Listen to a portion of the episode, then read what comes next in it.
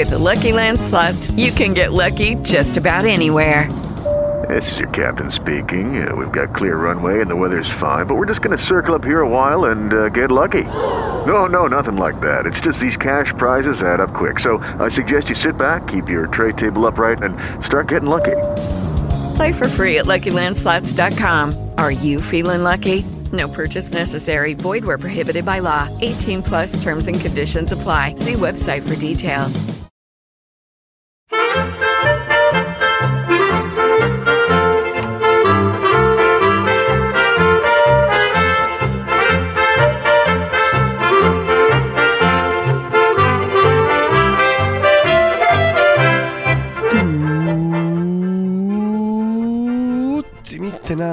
Y bienvenidos a Swiss Spain, capítulo 56 del podcast de Milcar FM que describe la vida de un español en Suiza.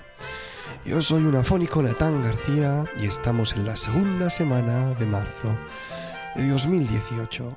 Y Swiss Spain vuelve esta quincena de nuevo a estar patrocinado por centraldereservas.com tu portal español de reservas de alojamiento con más de 750.000 opciones en todo el mundo.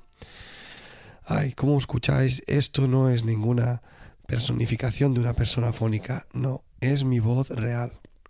Y tengo así, no he podido casi ni dar clases, perdón, porque la semana pasada, como ya bien sabréis, ahí en España ha pasado exactamente lo mismo, pues tuvimos una, una ola de frío siberiano que, pasó por encima de toda Europa y obviamente aquí en, en Suiza pues pasó exactamente lo mismo con temperaturas mínimas de hasta 12 y 13, menos 13 grados en la zona donde yo estoy viviendo.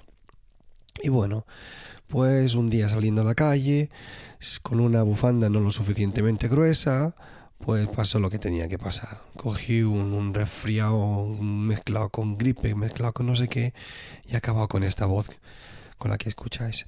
Así que he pensado una cosa, perdón, ¿eh? que tenía que toser.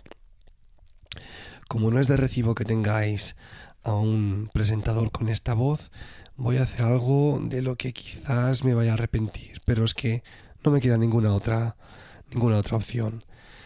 Así que vamos allá. Jonathan. ¿Eh? ¿Cómo? Sí, sí, tú, Jonathan. ¿Yo? Dime. Eh, es tu momento. Sé que haces tiempo que sé que hace tiempo que estás esperando una oportunidad para, para ser la estrella de este podcast y esta semana ha llegado. Pues ya era hora, ¿eh? Anda, ahí, ahí tienes el guion. Sí. ¿O qué, qué va? Hazlo sin guion, que tú siempre te chuleas mucho de que sabes mucho, mucho. ¿Yo? Así que venga, habla del tema tú solito. A ver con tú dirás que yo no puedo con esta voz. Bueno, bueno, bueno. Venga, arranca, cuando quieras, crack. Todo tuyo el programa. Bueno, pues como habéis visto en el título que pone vida de artista, pues el podcast va de artistas, supongo, de gente que vive como artista y que trabaja de artistas, artísticamente hablando, claro. Y, y, y, bueno, pues los artistas gente que duerme mucho, que trabaja poco y que encima quiere cobrar mucho dinero por no hacer casi nada. Sobre todo los, los pintores, que te pintan ahí cuatro dibujacos y te dicen esto cuesta un millón de dólares. Pero ¿qué es esto, hombre? O los músicos, unos vagos que solo trabajan los fines de semana por la noche y, y que también quieren cobrar mucho. Entre semana, que es su fin de semana, cinco días de fin de semana y luego trabajar dos. Ay. Y los, los actores, también, lo mismo que los músicos. De vez en cuando algún ensayo y, y, y nada, un par de funciones el fin de semana. Nada, que los artistas que son unos, unos privilegiados. Eh, yo creo que va esto el podcast, ¿no? Oye, oye, Jonathan, eh, que llevamos 56 programas ya, Ya. que, que estás en mi cabeza, pero que sabes realmente lo que he hecho durante esos últimos capítulos. ¿Y? Tú sabes que aquí hay cierto nivel en este podcast. No, no podemos, no podemos decir las cosas que has dicho y simplemente quedarte tan pancho. Aquí los oyentes esperan una calidad X. Bueno, es que es mi primera incursión podcastil. Tú, que tus primeros podcasts fueron una basura, ¿eh? Así que no me critiques tanto. Chulito, pero bueno, es lo que tiene un novato como yo. Quieras que no.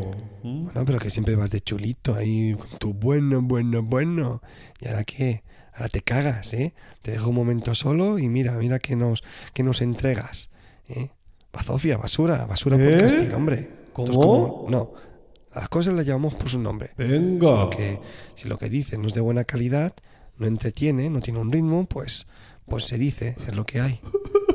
Sea que dedícate a molestar lo mínimo, pero así no. No, no me llores, Sara. No te me pongas a llorar. ¿Por hombre. qué? Erica. Aquí como si hubiese, hubiese faltado. Que yo también tengo sentimientos. Sí, sentimientos tenemos todo. Y lo que siento yo ahora es que, que la, la audiencia está dejando el podcast por, por tu manera de, de hablar. Pero qué duro eres conmigo. Bueno, mira, tengo una idea. He encontrado unos, unos bombones aquí en Suiza de- que son de la marca Halter, que me van muy bien. Voy a tomarme una a ver si me ayudan. ¿Y a mí quién me va a ayudar? A ver, aquí, venga. Para adentro. Mm, mucho mejor. Ya vuelvo a estar aquí otra vez con mi voz de siempre. Perdonad este, este inicio, pero bueno, quería darle la oportunidad al pobre Johnny, pero hay gente que vale y hay gente que no vale, las cosas como son.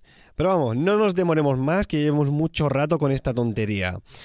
¿De qué va el podcast de hoy, Vida de Artista?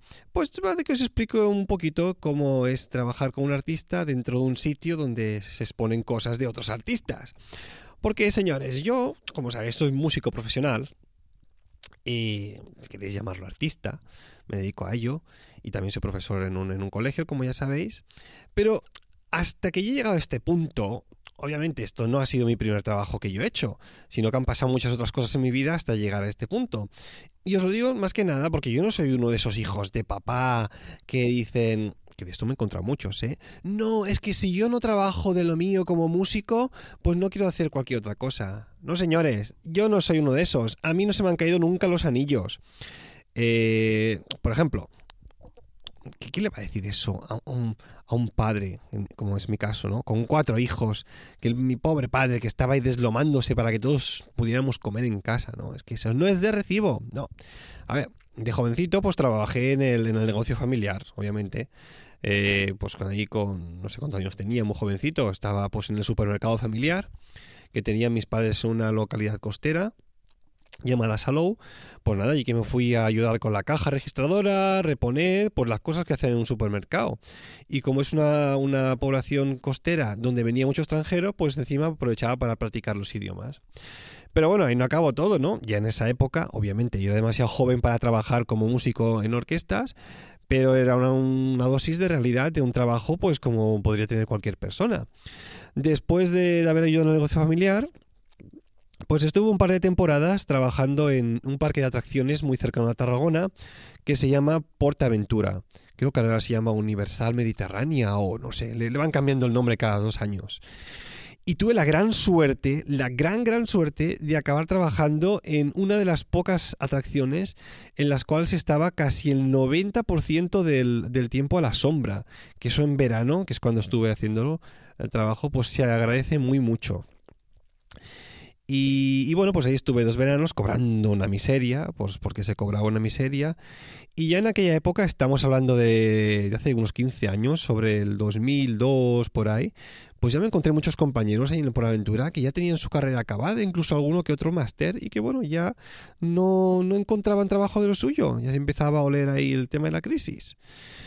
Pero bueno, después de estar estos, este par de veranos, pues ya entré a, hacer una cosa que no debería haber hecho nunca, pero que bueno, necesitaba para, para poderme comprar un buen instrumento, un buen contrabajo. Y es que como yo de formación también soy eh, pianista, pues empecé a trabajar con orquestas de baile. Sí, esas que van por los pueblos, tocando en las fiestas de los pueblos, que empiezan a tocar a las 12 de la noche, que acaban a las 4 o 5 de la madrugada, con toda la gente borracha en el público, incluso con algunos compañeros y jefes borrachos también en el escenario y deseando que nadie te reconozca ahí en el escenario porque es que si no te mueres de, te mueres de vergüenza. Es un tierra trágame, ¿no? Pero bueno, es, lo hice un par, no, un par no, tres, casi cuatro temporadas y bueno, me sirvió para ahorrar lo suficiente como para comprarme un, buen instrumento que es el que aún tengo. Y bueno, de ahí ya, ya di salto a trabajar de lo mío, con orquestas profesionales de, música clásica. durante unos 7-8 años estuve trabajando lo mío. Pero no se me cayeron los, los anillos, ¿no? yo, yo lo, digo claramente, oye, no he, estado, no trabajado toda mi vida de, de músico, pues porque no se ha dado la, la situación y porque, oye, con, siendo el mayor de cuatro hermanos, pues lo que no pueden hacer unos padres es decir, no, mira hijo, los veranos no queremos que trabajes, pásatelos estudiando tu instrumento, pues porque no, oye, hay que traer dinero a casa y si uno quiere alguna serie de lujos o caprichitos, pues se los tiene que poder permitir de su propio dinero, ¿no? En nuestra casa no había paga y pues era perfectamente entendible, oye, es lo que hay. ¿Por qué os explico todo esto?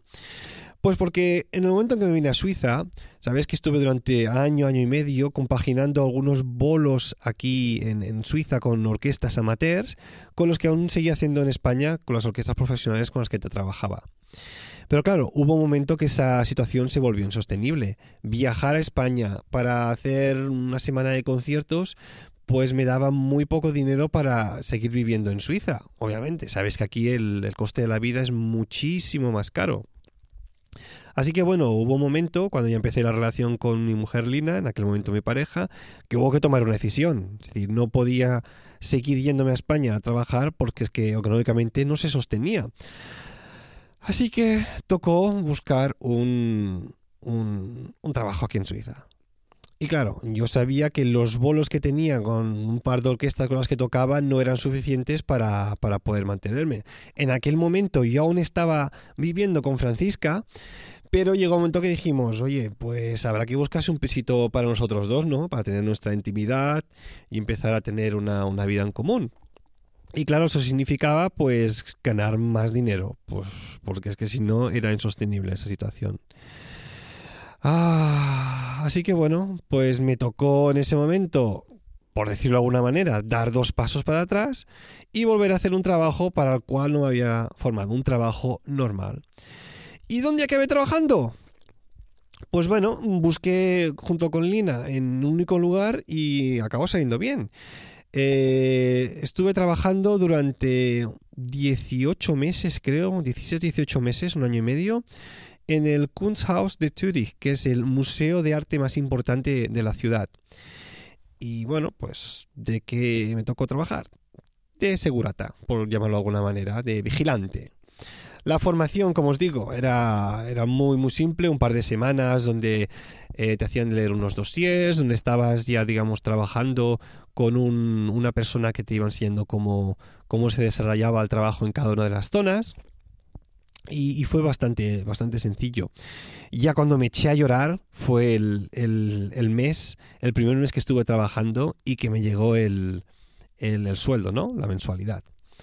Claro, es, las horas ahí en el motel se pagan a 24 francos la hora, que al cambio son unos 21, 22 euros. Que dices, ¡guau! ¿Qué pasó en 22 euros por, por no hacer casi nada? Pero es que aquí no es mucho, ¿eh? Ya os digo. De hecho, es, es, es el sueldo mínimo. Si hubiese trabajado en aquella época eh, 100% de jornada, pues hubiese cobrado el sueldo mínimo de aquí del cantón de Zurich. Pero claro, como estaba cobrando, como estaba trabajando el 50% de jornada, pues cobraba la mitad, es decir, 2.000 francos. Que claro, el primer mes que cobro el sueldo y veo que mientras la cuenta de golpe 2.000 francos, es que me pongo casi a llorar, tú. Es que fue increíble, digo, ¡guau! En un momento he ganado 2.000 francos que me van a servir increíblemente para aguantar todo el mes, empezar a pagar ya un alquiler, que si la comida, que si el coche y todo, y algún caprichito incluso.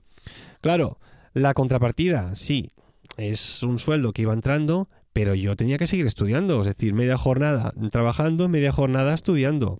Y el problema es que al ser un trabajo normal había que echar muchas horas. La jornada completa aquí en Suiza son 42 horas, o sea que me tocaba estar 21 horas a la semana, lo cual no era real porque había que trabajar en, fines de semana alternos, es decir, que una semana trabajaba un 25 en un, perdón, un poco menos de jornada y la otra semana tenía que compensar el fin de semana que no había trabajado anteriormente. O sea que no, no, no, estaba muy contento con esa situación, pero bueno, era lo que había que hacer. El trabajo, eso sí, ya os lo digo, ¿eh? era aburridísimo. O sea, las, las horas pasaban, pero con una lentitud increíble. Aparte, tenía que estar siempre de pie, sin poder sentarme, sonriendo falsamente a la gente que entraba al museo. Y bueno, el reloj parecía que no se movía durante ese tiempo. El, trabajo, pues bueno, dependía según la zona en que, que, me encontraba. Había las zonas de control que se llamaban, que tenía que, comprobar que los visitantes llevaran una chapita de metal que les daba acceso al, museo, acreditando que obviamente habían pagado la entrada.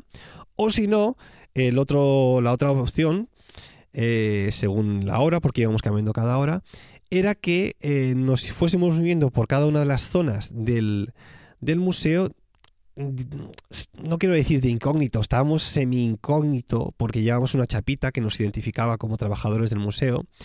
Pero bueno, hasta que estar, nos, nos íbamos moviendo para cerciorarnos de que la gente no tocase los cuadros o las esculturas, cosas obvias que tampoco hiciesen fotos con flash, que no llevasen, por ejemplo, uh, objetos punzantes salientes de, su cuerpo, de su cuerpo, como podía ser un paraguas, porque bueno, se te das una vuelta, te das, te giras, te medio giras con un paraguas y a lo mejor puedes tirar una escultura o rasgar un cuadro, ¿sabes? Pues había que mirar estas cosas, que la gente tampoco no hablase por teléfono, porque hay algunos mal educados que, oye, ya no es que hablen por teléfono, sino es que encima llevan el, teléfono sin ponerlo en, en, silencio, ¿sabes? O sea, que pegaba ahí un sonidaco, y encima la gente cogía el teléfono, unas cosas increíbles. Hello, it is Ryan, and I was on a flight the other day playing one of my favorite social spin slot games on chumbacasino.com. I looked over the person sitting next to me, and you know what they were doing? They were also playing Chumba Casino. Coincidence? I think not. Everybody's loving having fun with it. Chumba Casino is home to hundreds of casino style games that you can play for free anytime, anywhere, even at 30,000 feet. So sign up now at chumbacasino.com to claim your free welcome bonus. That's chumbacasino.com and live the Chumba life. No purchase necessary. DTW, void, were prohibited by law. See terms and conditions 18 plus. Step into the world of power, loyalty, and luck. I'm going to make him an offer he can't refuse. With family cannolis, and spins mean everything. Now, you want to get mixed up in the family business. Introducing The Godfather at Choppacasino.com. Test your luck in the shadowy world of The Godfather slot. Someday, I will call upon you to do a service for me. Play The Godfather, now at Choppacasino.com. Welcome to the family. VGW Group, no purchase necessary. Void where prohibited by law. See terms and conditions 18 plus. Te comiendo, bebiendo incluso, pues bueno. Todas estas cosas había que ir un poco con cuidado y pararlas antes de, de que se llevasen a cabo. Las cosas típicas, bueno, que no se pueden hacer en un museo, como, como en todas partes. Lo que sí os digo, que los fines de semana, por ejemplo, que os he dicho que eran alternos, me tocaba trabajar todo el día y se me hacían eternos. Empezar a las 10 de la mañana y acabar ahí a las 5, a las 6 de la tarde, creo incluso. Pues bueno, hacía que te quedases ese fin de semana, pues sin fin de semana, valga la redundancia, es decir, mm, es lo que tocaba. Eh, había que echar horas, había que ganar dinerito y bueno, si no puedes trabajar de lo tuyo porque no, no tienes los, suficientemente, los suficientes contactos o por lo que se fuera, pues había que volver a hacer un trabajo normal. Ningún problema, no se me caen los anillos, es lo que había. Os hablo un poco del Museo Este. Porque, como les decía al, principio, es el museo más importante de arte de, de Zurich y me atrevería a decir incluso de toda Suiza. Eh, Zurich, por cierto, está petado de museos. Es decir, hay un montón de museos por todas partes. Pero este del que os hablo, donde estuve trabajando, el Kunsthaus Zurich, que traduciéndolo sería la Casa del Arte de Zurich, es el más grande, como os decía, y obviamente también el que más presupuesto tiene. Os doy un dato contrastado con, con gente trabajadores del museo. Y es que en el, en el edificio se expone solo entre un 10 y un 15% de toda la colección que poseen. 10 o 15% en todo el museo. El resto está o bien en exposiciones itinerantes o cedidas a otros museos, o, y ojo al caso, eh, ojo al dato, perdón, el grueso del resto de la colección está, según me dijeron, escondida en búnkeres secretos en montañas de Suiza, que obviamente la ubicación de las cual de, la- de- de las obras es conocida por muy poca gente. Porque a saber la- en, esos búnkeres, en esos almacenes de obras, la de cosas que debe haber ahí. Claro, tienen tanta, una colección tan increíblemente amplia que las obras del museo están cambiando casi constantemente. Y bueno, al no tener tanto espacio, pues tienen que, que ponerlas en algún sitio, ¿no? Guardarlas. Mirad si tienen obras, que hace de hecho eh, cuestión de unos tres años, creo que fueron tres años y medio, hubo una votación en el cantón de Zurich para decidir si la ciudad quería que se construyese otro edificio anexo al de este museo donde estuve trabajando para que se siguiesen exponiendo más obras.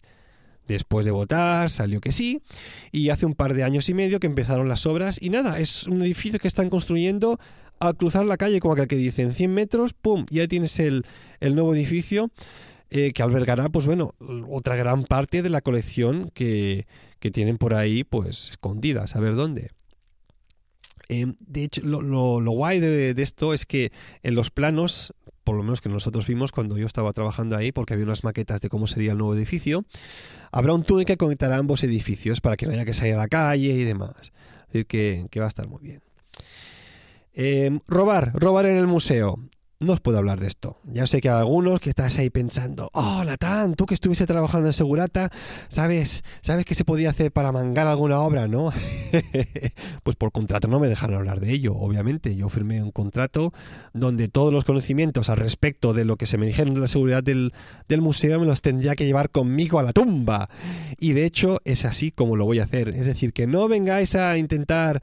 eh, mm, darme dinero porque os diga cómo, cómo poder robar un Dalí o un Modigliani o qué sé yo, un Kandinsky. No lo voy a hacer, no lo voy a hacer porque entre otras cosas no tengo ni puñetera idea.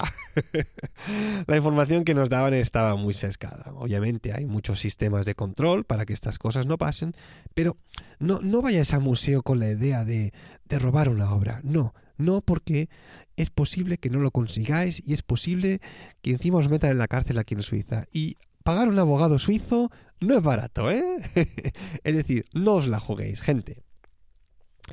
Venga, para el Instagram del podcast os dejo un, un- una foto que he encontrado por internet, no la hice yo, no os voy a mentir, de mi obra favorita de todo, de todo el museo. Em, a ver, no, no, no os voy a mentir. El museo, pues como os decía antes, Kandinsky's, Dalís, hay una sección de maestros antiguos, eh, obviamente pintores y escultores eh, suizos, pero había una obra a mí que me encandilaba por encima del resto. Y es que en el piso más alto había una zona cuando yo estaba trabajando que era la de los pintores, eh, pintores suizos. Y hay una obra que me tenía encandilado. Una obra del pintor Giovanni Secantini. Eh, la obra se titula Hoch Alpe o Alpes Altos, Altos Alpes, y es un, un mural enorme que está pintado. eh, a ver, no soy, no soy ducho en, en tema de pinturas, pero está pintado como, como con pequeñas líneas, ah, con pincel, obviamente, eh, que cuando tú te acercas parece que no tenga ningún sentido, pero cuando te alejas es, hace un efecto increíble. Os dejaré un, dos fotos, no solo el, cuadro entero, sino también un detalle para que veáis exactamente a esto de, de lo que me estoy refiriendo. Eh, oh, obviamente, os recomiendo que paséis a, a ver el museo, es uno de los, de los sitios a los que hay que ir sí o sí. Los precios, para que lo sepáis, están sobre los 23 francos para los adultos, unos 20 euros, mm, es lo que hay. Si vais en grupos está un pelín más barato. Vale, vale mucho la pena. Y bueno, si en el episodio pasado os estaba dando ideas de hoteles para pasar unos días en Suiza, pues en este os recomiendo uno de los museos que sí o sí hay que visitar si os venís por aquí. ¿eh? Es casi de, visita obligada si sois de, museos. Si sois más de ir por la calle, de, de patearos la ciudad, pues bueno, pues, pues es lo que hay. Y yo, por cierto, ¿qué voy a hacer estas Frühlingsferien, estas vacaciones de, primavera? Pues mira, he estado hablando con la gente de central de reservas.com, que como sabéis son los que nos patrocinan este episodio, y les he dicho, eh, no estoy seguro dónde, pero me gustaría ver esta, me gustaría ir esta vez o a Sevilla o a Cádiz. Y oye, voy a estar ahí por ahí unos tres o cuatro días y me han enviado un par de ofertas inmejorables. En Sevilla estuve cuando, cuando estuve tocando con la joven orquesta de España y me encandiló tú. Eso de ir por la calle y comerte un pinchito aquí, una tapita con su cervecita, no me acuerdo cómo se llama el nombre, ¿eh? no, me, no, me, no me fustigues por el tema, pero es que me encantó. A ver, recuerdo que cuando fui con la orquesta hicimos eso, uno, uno de los músicos de los compañeros era de Sevilla y se, con, se conocía los mejores pares, los mejores tascas y todo el sitio para ir directamente a donde nos interesaba. Y creo que pusimos 20 o 30 euros por, cabeza y bueno, empezamos un mediodía a, comer tapitas y a beber su, su, su, cervecilla y acabamos pues a las 7, 8 de la tarde pues todo medio contentillos. Éramos mayores de edad ya todos, ¿eh? también es, es importante decirlo. Y bueno, hablando con mi mujer Lina, dije, oye, ¿por qué no vamos para, para Sevilla o Cádiz, ¿no? En la costa. Pues porque ahí en, en, a finales de abril, que es cuando son aquí las vacaciones de primavera, ya debe hacer buen tiempo y tenemos ganas, ganas, muchas, muchas, muchas ganas, ganazas de ver el sol, que llevamos aquí unas semanas que estamos asqueados de tanto, de tanto nubarrón y tanto gris. Así que bueno, para dos personas con el niño pequeñito, con el bebé, eh, a finales de, de, abril, para lo que sería San Jordi, así hago un regalito, pues hago un regalito y encima es para la feria de abril, ¿eh? Um, me sale redondo, redondo. Pues un, un apartamento Resitur, porque esta vez no vamos, no, no iríamos de hotel, sino de apartamentos, que está mucho mejor para ir con un niño pequeñito, obviamente. ¿Por qué nos hemos encontrado con Central Reservas? Que por 165 euros podríamos estar cuatro días y tres noches, es decir, ideal. ¿Qué ha pasado? Que buscando la misma oferta en otros buscadores, no los voy a nombrar porque ya sabéis todos cuáles son, pues nos hemos encontrado que el precio es superior, obviamente, entre 15 y 20 euros más. Así que con Central de Reservas tenemos el precio más económico posible. Si no fuésemos ya para Cádiz, Cádiz, Cádiz, ay, no he estado nunca, ¿eh? no he estado nunca, pero tengo, tengo ganas también de ir para allí. Si no nos hospedamos ahí, seguramente cojamos un tren y vayamos aunque sea un día a, ver la, la, ciudad. Pues nos hemos encontrado tres cuartos de lo mismo. Ahí hemos mirado un hotel, hotel de Francia y París, y por dos días más, eh, perdón, tres días y dos noches, pues nos hemos encontrado con desayuno que por 205 euros estaríamos ya eh, las necesidades cubiertas de alojamiento. ¿Qué ha pasado? Lo mismo buscando en otros buscadores, oye, se nos han subido los precios más de 75 euros e incluso 125 euros más caros. Es decir, que si no queréis perder el tiempo buscando, buscando, buscando, id a donde vais a tener el mejor precio sí o sí a centraldereservas.com. Y es que además, como os dije eh, hace 15 días, pues han tenido el detalle de darnos un código promocional que ya sabéis que os lo dejo en las notas de la, del podcast y que, si no, os lo digo ahora mismo, que es emilcar.fm barra central de reservas. Pero lo bueno de este podcast es que no tenéis que ahora mismo ir a reservar algo para poder eh, disfrutar de esos 12 euros de descuento, sino es que solo por registrarte, solo por entrar ahí y canjear el código que se rellena automáticamente, tú puedes ya tener esos 12 euros de, 12 euros de descuento durante un año hasta que hagáis vosotros la reserva cuando os dé la gana. Es decir, no hay que ir ahora mismo ahí corriendo, no, no, sino que se ha enrollado, dice, aunque lo reservéis ahora, aunque vayáis ahora a canjear el código, os lo guardamos durante un año por si no haces la reserva inmediatamente. Es decir, mejor imposible. Con Central de Reservas conseguiréis vuestro mejor precio en vuestros alojamientos. Ya lo sabéis. Venga, y ahora sí, vamos a aprender una frasecita alemanita.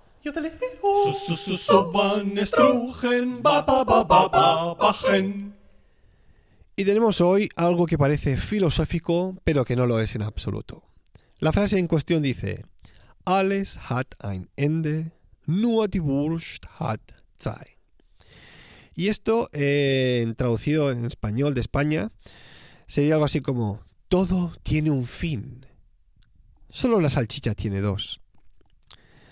A ver, ¿esto qué, qué, a, a, qué viene exactamente? Mirad, de la misma manera que, por ejemplo, la cerveza, pues las salchichas son, se asocian casi inmediatamente con Alemania y los alemanes. Esto ya lo sabes, ¿no? No es una expresión explícitamente de Suiza. Eh, y bueno, pues por supuesto todo esto tenía que estar en, los dictados del idioma para explicar que todo pasa. Es así de simple. Por eso tampoco, tampoco os preocupéis mucho ni tengáis demasiado apego a las cosas, ya que al fin y al cabo no vale la pena. Y es que lo que hace a esta expresión tan especial es que el comienzo te hace esperar un fin profundo y filosófico, ¿no? Ein Ende. Todo tiene un fin. Porque solo se vive una vez. Podría ser el final, pero no. Para nuestra suerte, la segunda parte rompe totalmente esa expectativa diciendo algo obvio que encima involucra a la salchicha, ¿no? Esto Bursch. Así bueno, que aunque no o lo, lo creyeran los, los alemanes, también tiene un poco de sentido del humor, incluso con estas frases hechas. Ahí os lo dejo. Alles hat ein Ende, nur die Wurst hat zwei. Y ahora vamos con... Los mecenas de Swiss Spain. Hoy lo voy a hacer muy rápido. Tenemos al mecenas, la primer mecenas de Suiza que me ha enviado aquí algo de Suiza que estoy muy muy contento porque tenemos aquí en a David C, que me han llegado unos franquitos de ahí. Muchas gracias David C y quizás pronto me pondré en contacto contigo para un proyecto secreto. Y vamos con la única reseñita que, como sabéis, no la voy a leer, pero que la tengo que agradecer porque me ha hecho mucha ilusión. Muchas gracias a Fernandeza desde Argentina por esa reseña de 5 estrellas titulada Genio Datan. Muchas gracias. Haría una personificación del acento argentina, pero no me lo voy a jugar. ¿Vale? Es lo que hay, es lo que tiene respetar a la gente de, de otros acentos y culturas. Que si no, me vuelven a echar la bronca después. Pues bueno, ahora ya sí, esto ha sido todo. Ya sabéis que si queréis contactar conmigo lo podéis hacer a través de Twitter, en arroba SwissSpain o a través del email swissspainpodcast.hotmail.com. Ya sabéis que si os apetece podéis dejarme una reseña en iTunes o comentarios en el blog de milcar.fm. Y no os olvidéis de visitar nuestro patrocinador centraldereservas.com. Así que gracias por escucharme y hasta la próxima.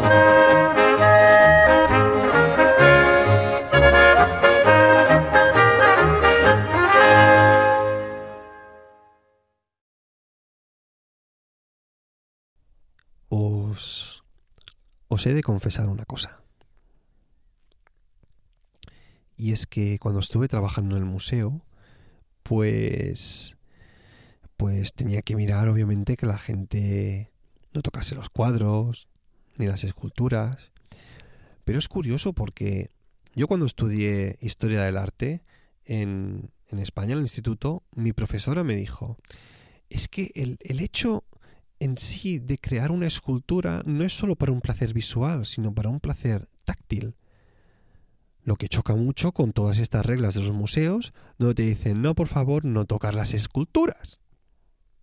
Cosa que entiendo, porque si todo Dios estuviese tocando las esculturas, pues se produciría un discaste en, el material, depende del material obviamente, que haría que acabase cambiando la forma que, tú, que, que, el creador, que el artista concibió en su, en su principio, ¿no? Eh, de, hecho, creo que hay por internet algunos ejemplos de, de obras de arte, de esculturas que, que, están en la calle, que por el roce de la gente, de pasarles la mano, pues han ido deformando su, su forma. Pero la confesión es que eh, alguna vez he tocado alguna escultura cuando trabajaba en el museo. Y, lo hice porque es que era una, escultura, digamos, como era una piedra redonda, una piedra lisa. Y oye, es que es un placer, ¿sabes? ¿Sabes esas, esas, esas piedras que a veces te las encuentras en la playa o, cuando vas por la montaña? Que son, tienen una, una, una forma tan perfecta, tan lisa, que te produce un, realmente un placer tocarlas. Pues oye, eso hay que disfrutarlo. Placer visual, táctil me atrevería a decir que olfactivo, incluso em, auditivo, si picas, digamos, la escultura con los nudillos, ¿no? Pero bueno, pero vosotros no lo hagáis, ¿eh? Si os dicen que no toquéis las esculturas, no las toquéis. Y si lo hacéis, cuando nos vean. Hasta la próxima.